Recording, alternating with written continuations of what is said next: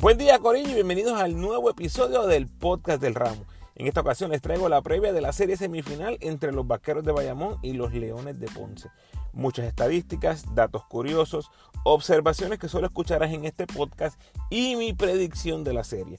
Recuerda seguirme en tu red social favorita, Instagram, Facebook y Twitter como El Ramo Opina. Por favor dale like al post, compártelo, comenta y suscríbete a mi podcast en tu plataforma favorita. Además me puedes enviar tus preguntas o sugerencias a elramoopina.gmail.com o en cualquiera de mis redes sociales. Una vez escuches el podcast, déjame saber tus impresiones de mi análisis y cómo tienes terminando esta serie. Puedes apoyar al ramo convirtiéndote en patrocinador del podcast y lo puedes hacer a través de Anchor con 10, 5 o 1 dólar al mes. Agradecido por tu sintonía. Que disfrutes. Bayamón contra Ponce grabando hoy lunes 25 de julio antes que comience la serie. Para mí son las 2 de la tarde aquí en California, unas 3 horas antes que comience el primer juego en el rancho. Bayamón llega con 27 y 9 récord combinado, mejor récord de la liga hasta el momento. 17 y 1 en el rancho, solo superado por los capitanes que tienen el mismo récord que Bayamón, pero ya llevan cuatro triunfos adicionales en los playoffs allí en su casa. Dicho sea de paso, puedes escuchar mi previa de Capitanes Atléticos en el episodio anterior a este. Vuelvo a los vaqueros. Les mencionaba su récord de 17 y 1 en casa y fueron los capitanes los que le propinaron esa única derrota en el rancho el 14 de mayo. Los vaqueros acumulan récord de 10 y 8 en la calle, el mejor en la liga hasta el momento, y empataron con Ponce con 1 y 1 en la temporada regular, cada uno defendiendo su cancha local. Los vaqueros obviamente llegan a esta semifinal luego de barrer a los piratas 4 a 0. Otro dato curioso es que Bayamón es el único equipo esta temporada que no ha perdido juegos consecutivos. Eso significa que a menos que todos ganen de visitantes en esta serie los siete juegos, la única otra forma en que Bayamón pierde esta serie es perdiendo juegos consecutivos, un dato bien interesante. Y en la temporada regular, terminaron terceros en eficiencia ofensiva y segundos en eficiencia defensiva. Por lo tanto, estamos hablando de uno de los grandes favoritos, no solo en teoría, sino que en el papel también han dejado demostrado que vienen en busca de retomar ese campeonato. Por cierto, están primeros en eficiencia defensiva en la postemporada después de barrer a los Piratas que ciertamente lucieron muy mal al final del season y en esa serie. Bayamón es una franquicia histórica que sin lugar a dudas mira regresar a la final, ya que tan reciente como en el 2020 ganó el campeonato de la burbuja. Perder esta semifinal contra Ponce, justo como pasó en el 2021 contra Guaynabo, sería un fracaso. La diferencia es que en el 2021 no contaron con Angelito, que ahora está saludable y listo. La pregunta obligada, al menos camino al primer juego, ¿les afectará a los vaqueros los días libres en demasía? Vamos a estar pendientes. Los Leones de Ponce llegan con récord combinado de 22 y 17. Eso es 16 y 4 en casa y 6 y 13 en la carretera. Si se fijan, algo bastante parecido a la situación de San Germán. Un récord impresionante en casa y un récord que no inspira mucha confianza en la carretera. De nuevo, el punto no es que tienes que ganar en Bayamón muchas veces, es que tienes que ganar una sola vez y si defiendes el pachín, te llevas la serie. Vamos a ver qué pasa. Ponce llegó a los playoffs con muchas dudas después de un final de temporada regular horrible. Cambiaron de refuerzo dos veces en par de días, pero lograron vencer en siete juegos al mejor equipo ofensivo de la postemporada hasta el momento, los Cariduros de Fajardo. Una serie emocionante, drenante, que terminó en un lleno total en el Pachín y que pone en nosotros la obvia pregunta estarán cansados los Leones después de esta serie de siete juegos. Obviamente ese será uno de los puntos a observar desde el día 1. Hablemos de las canchas locales y las fanaticadas. Solo fui a tres partidos de la temporada regular cuando estuve en Puerto Rico y curiosamente dos de las canchas que visité fueron el Rancho y el Pachín. Ninguno de los dos partidos se llenaron, pero el calor de la fanaticada se hizo sentir especialmente en las postrimerías de esos partidos. By the way, fueron dos juegazos, Carolina en Bayamón y Quebradillas en Ponce fueron los partidos. Los dos fueron juegos de playoffs y las fanaticadas estuvieron excelentes, o sea, acorde con el tipo de juego que vimos en cancha. Bayamón ha sido uno de los líderes en asistencia a lo largo de toda la temporada. Eso no va a cambiar ahora en esta serie. El apoyo será masivo en el rancho, donde, repito, solo han perdido una vez y fue hace más de dos meses. Y nota que fue contra los campeones defensores capitanes. Por lo tanto, ganar en el rancho no está fácil para los Leones. Los vaqueros pasaron un par de sustos durante la regular, pero al final del día el récord habla por sí solo. Oh, y antes que empezar a grabar, acabo de ver en las redes que el primer juego entre vaqueros y leones sold out. Eso está excelente. El lleno total del séptimo juego en el Pachín ante Fajardo, espero que continúe en esta serie. Ya vimos que los vaqueros sold out.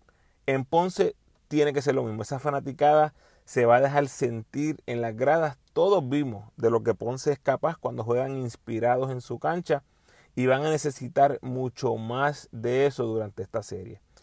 Aquí lo que me tiene un poquito intrigado es cuál fanaticada viajará más con su equipo. Este viernes se juega en Bayamón y el domingo en Ponce. Esos dos partidos son los partidos que potencialmente podría viajar más fanaticada visitante, porque obviamente es fin de semana. Así que solo basándonos en el calendario, hay mucha más posibilidad, o veo mucha más posibilidad de ver muchos fanáticos vaqueros el domingo en Ponce que el viernes fanáticos leones en el rancho. Vamos a ver qué pasa. La fanaticada vaquera va a viajar sí o sí y se va a dejar sentir en Ponce. Ya lo hemos visto en la temporada regular y vimos cómo casi se quedan con la Dalmau en ese juego de cierre en cuartos de final. Lamentablemente no puedo decir lo mismo de Ponce. De que se van a mover, se van a mover. Pero lo que he visto hasta ahora no convence. Varias guaguas llegaron al juego 6 en Fajardo, pero no creo que es comparable con lo que ha movido los vaqueros. Así que le doy la ventaja a los vaqueros.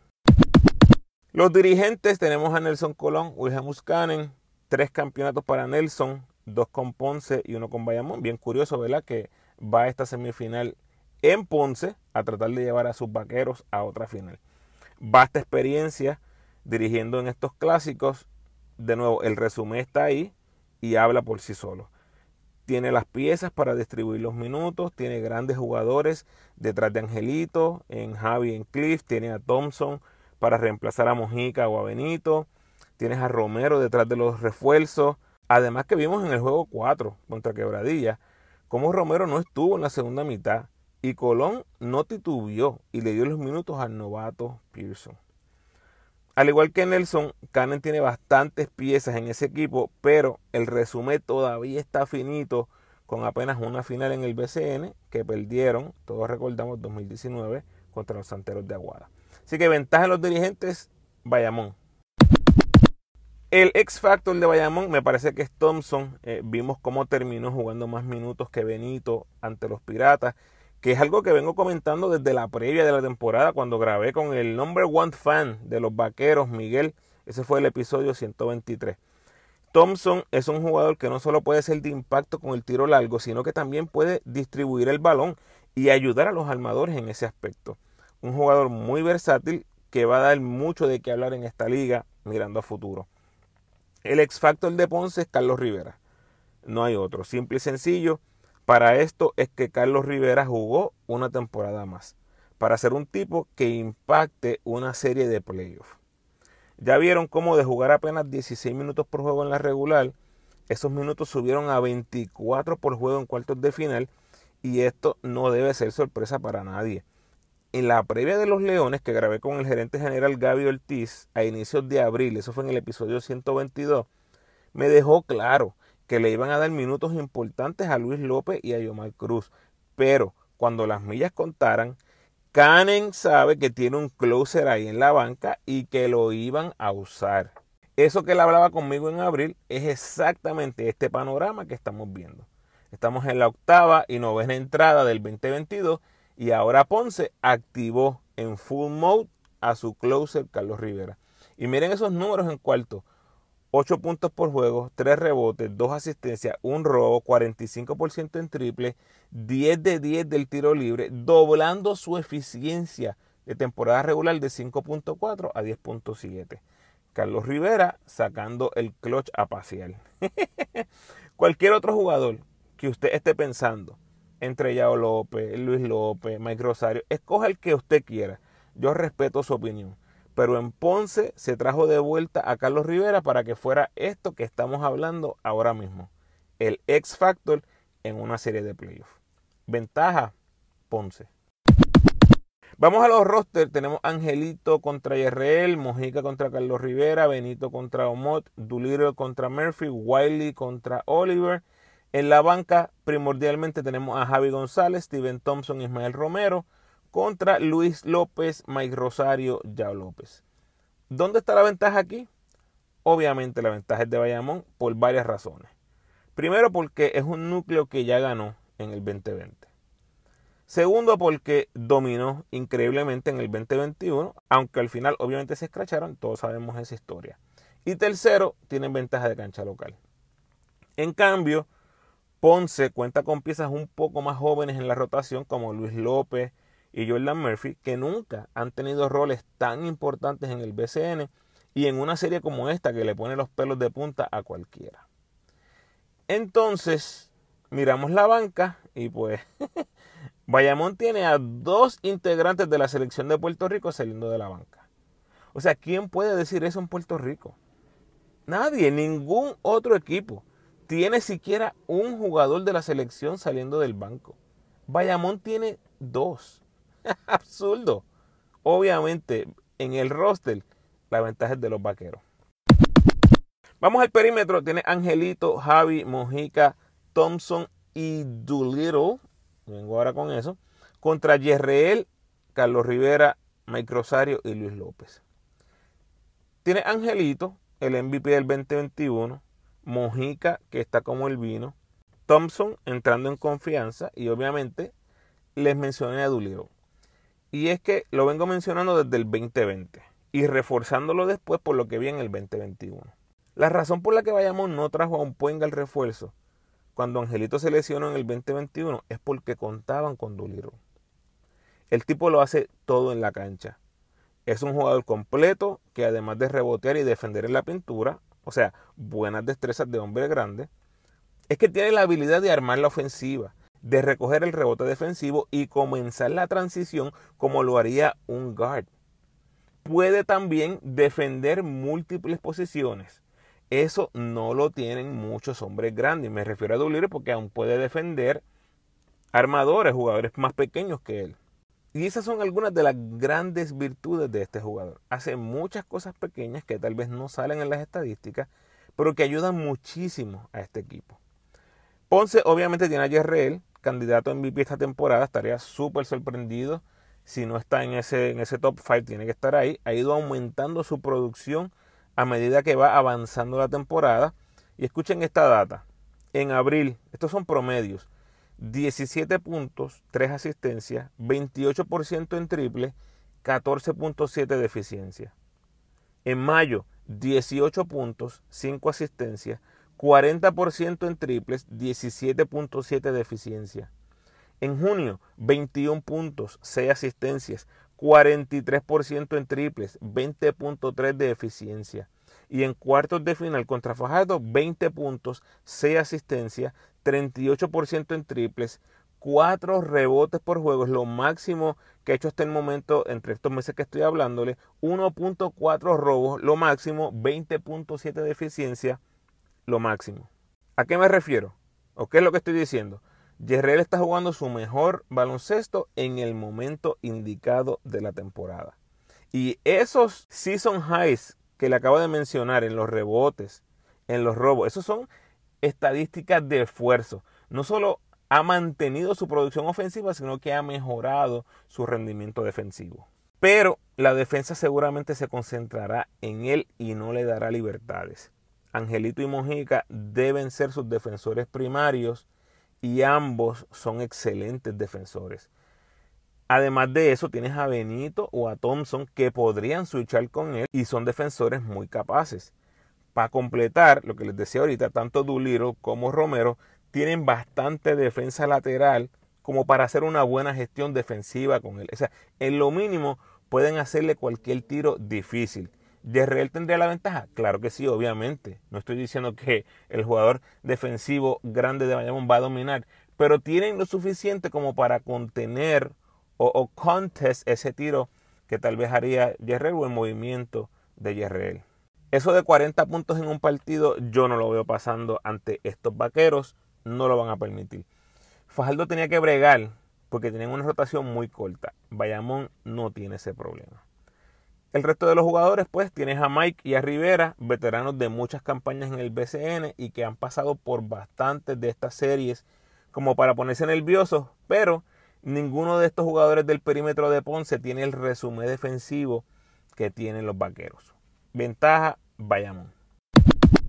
La pintura, tienes a Doolittle, Wiley, Romero y Benito contra Omot, Murphy, Oliver y Yao. Me encanta esa línea delantera de Ponce, tengo que admitirlo, grande, fuerte, agresiva.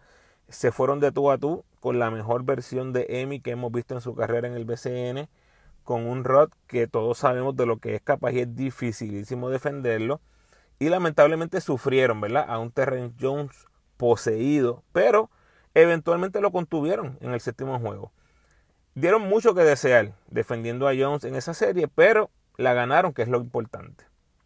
Murphy, calladito, hizo su trabajo, aunque nada espectacular, y Yao jugó mucho mejor de lo esperado en cuartos de final, aunque Jones obviamente pasó por el aro a medio mundo que estuvo frente a él. No importa lo que Jones hizo, la realidad es que Yao López pudo contribuir en diferentes áreas. Benito Jr. tuvo una serie de cuartos de final bastante pobre, bastante débil. Y Romero ni siquiera jugó la segunda mitad del cuarto juego en quebradillas. Y sus tiros libres siguen siendo su debilidad, lo que casi obliga a Nelson Colón a tenerse que ir con sus dos refuerzos en el clutch. Doolittle ha decidido buscar menos y menos su ofensiva, al menos esa fue la tendencia que vimos ante quebradillas. Así que eso solo me deja con cinco juegos de Wiley para analizar fue puro veneno contra los piratas, pero a ese Oliver de Ponce le gusta mucho, le gusta mucho ir alto al tapón, así que yo creo que van a haber varios encontronazos allá arriba, estos dos encaramados en el aro. Honestamente, veo más consistencia en la pintura de Ponce, así que solo por eso se las tengo que dar. Ventaja, Ponce. Finalmente el pronóstico. La única serie que perdió a Ponce en todo el 2022 fue contra Curiosamente, el mismo caso de los vaqueros. Por lo tanto, aunque nadie lo diga en ningún equipo, estoy seguro que tanto vaqueros como leones están deseosos de enfrentar a los capitanes en la final. No solo porque vienen cargando esa serie de regular que perdieron, sino porque obviamente son los campeones defensores. ¿Y quién no quiere eliminar al campeón defensor? Obviamente todo el mundo. Pero ya llegaremos a eso, no nos vamos a adelantar. La final soñada por todos es Arecibo y. La queríamos el año pasado y no se nos dio. Así que aquí tenemos nuestro segundo turno al bate. No tengo nada en contra de San Germán o Ponce, que por cierto, una final en la cuna sería una locura, se paralizaría San Germán por completo. Y si es entre San Germán y Ponce, sería aún mejor. Pero es que la verdad, queremos ver a estos poderosos equipos luchando una final mientras estén en plena forma. Obviamente me refiero a capitanes y Vaqueros. La adición de Wiley era peligrosa. Solamente jugó un juego de temporada regular y después tuvo la suerte, la dicha que su equipo barrió a quebradillas. Fíjense que esta adición de Wiley, aunque se veía peligrosa o parecía peligrosa por lo tarde que se incorporó, al parecer ha caído como anillo al dedo en Bayamón. Celebra todo lo bueno del equipo, así que desde el punto de vista de química, parece que Bayamón la pegó este Wiley se suma a un grupo que lleva mucho tiempo juntos, están bien dirigidos y tienen ventaja de cancha local. Así que todo parece estar a su favor. Y aún perdiendo en el rancho un partido, tiene las herramientas, la veteranía para ganar en la carretera. Ponce será un digno rival, pero no los veo ganándoles cuatro partidos a estos vaqueros. Lo que me deja con la pregunta, ¿cuántos partidos le puede ganar Ponce a estos vaqueros? De las seis áreas que hablé en este análisis, le di la ventaja a Bayamón 4 a 2. Así que me tengo que ir con Bayamón. El pronóstico fácil sería irme con Bayamón en 7, con ambos equipos defendiendo su cancha. Pero es que veo demasiadas alternativas defensivas que Bayamón le puede tirar a Yerreel. Y si contienes a Yerreel, la victoria de Bayamón es mucho más probable. No me sorprendería para nada que Bayamón gane en 5, pero la inconsistencia en la pintura no me deja eh, traer ese vaticinio. Creo que le voy a dar dos jueguitos a los Leones y me voy con los Vaqueros en 6. Los leo en las redes, Corillo. Hablamos.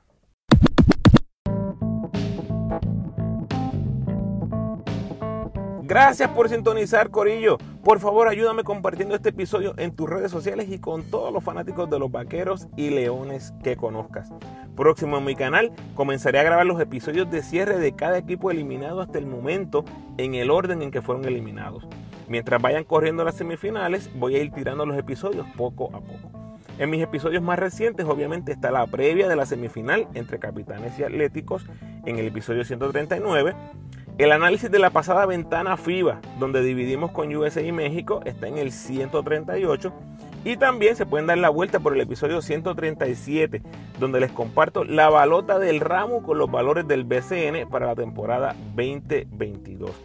Todavía la liga queda por anunciar los premios de dirigente del año, MVP y equipo estrella, así que puedes escuchar quiénes son mis candidatos en ese episodio 137.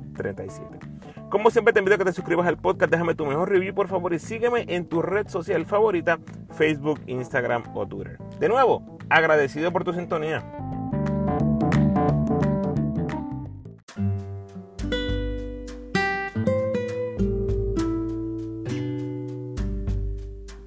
El pensamiento de hoy. No te molestes con el pozo que está seco porque no te da agua. Mejor pregúntate ¿por qué tú sigues insistiendo en sacar agua en donde ya ha quedado claro que no puedes encontrarla? Bendiciones.